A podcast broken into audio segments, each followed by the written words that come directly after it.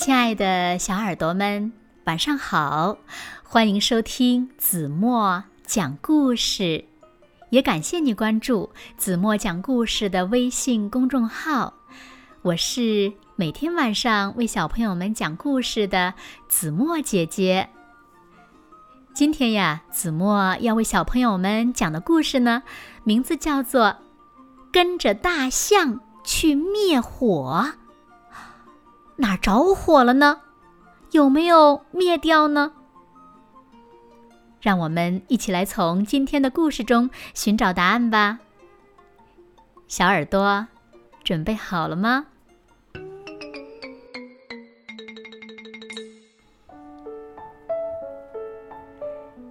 在一片大草原上，一只白犀牛。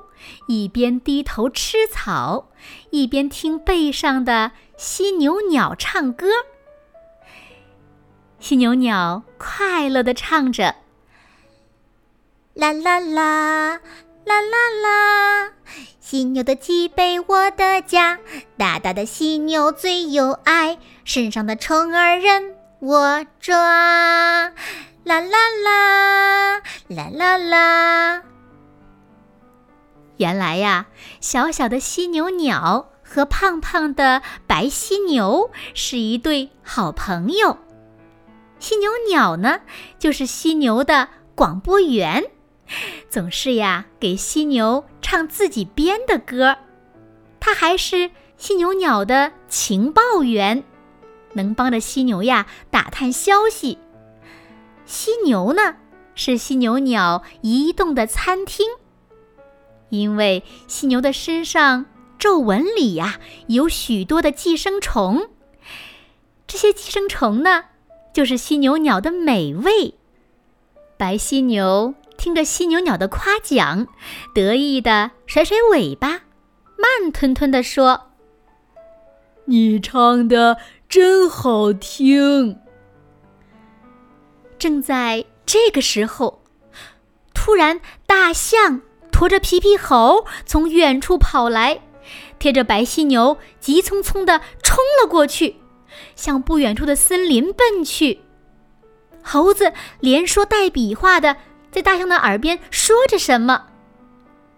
犀牛对背上的犀牛鸟说：“一定是发生了什么大事儿，不然大象不会这么着急的。”犀牛鸟说：“你等着，我去打听一下。”犀牛鸟说着，一拍翅膀飞了起来，直接朝大象和猴子的方向追了过去。不一会儿，犀牛鸟回来了，落到了犀牛的背上。皮皮猴的弟弟淘气玩火，结果把火点着了。犀牛一听，着急地说：“快，你前面带路，我们也帮着去救火。”“不用吧，皮皮猴又没说让我们去帮忙。”犀牛鸟说着，在白犀牛脖子的褶皱里又啄了一只狮子，吞了下去。“不行，万一火大，大象救不过来，火烧掉皮皮猴的家，再烧到树林。”蔓延到草原上，啊，可怎么办呢？白犀牛越说越觉得危险，他话都没说完，就撒开腿跑起来了。犀牛鸟正在它的背上磨嘴巴，犀牛这么猛的一跑，犀牛鸟没防备掉了下来。多亏它反应快，赶紧扇动翅膀飞了起来。他一边追犀牛，一边叽叽喳喳地埋怨着说：“你真不够朋友！真去的话，你哼一声。没有我，你知道皮皮猴的家在哪儿吗？”犀牛跑得快，可是呢，他的眼神儿不太好。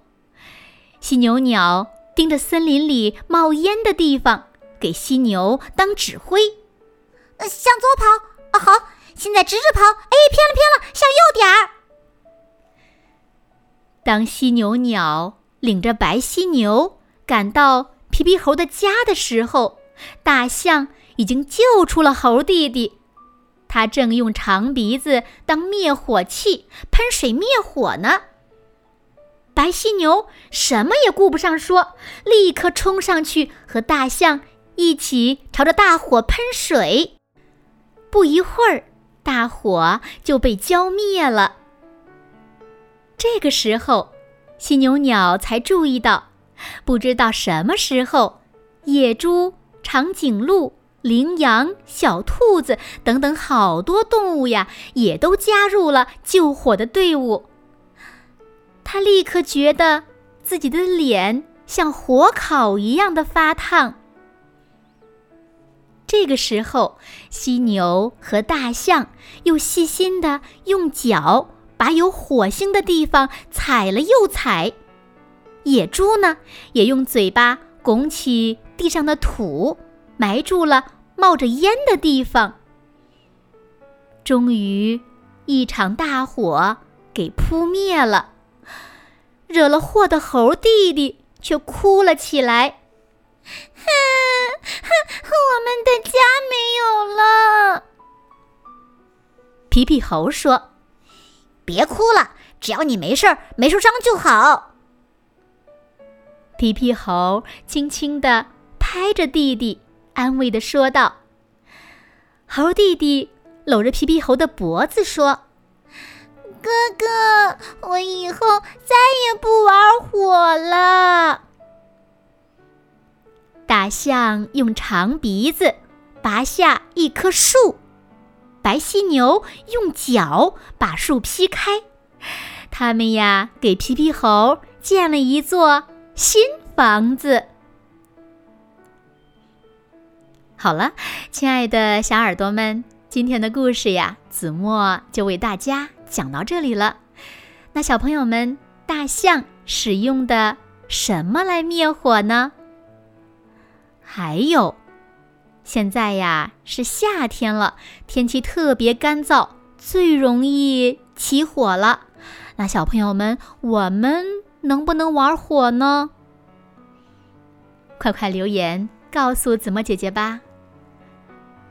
好了，那今天就到这里了。明天晚上八点半，子墨依然会在这里用一个好听的故事等你回来哦。你一定会回来的，对吗？那如果小朋友们喜欢听子墨讲的故事，也不要忘了在文末点亮再看和赞，并转发到朋友圈，让你更多的好朋友也能听到子墨讲的好听的故事，好吗？谢谢你们喽。那现在睡觉时间到了，请小朋友们轻轻的闭上眼睛，一起进入甜蜜的梦乡啦。完喽。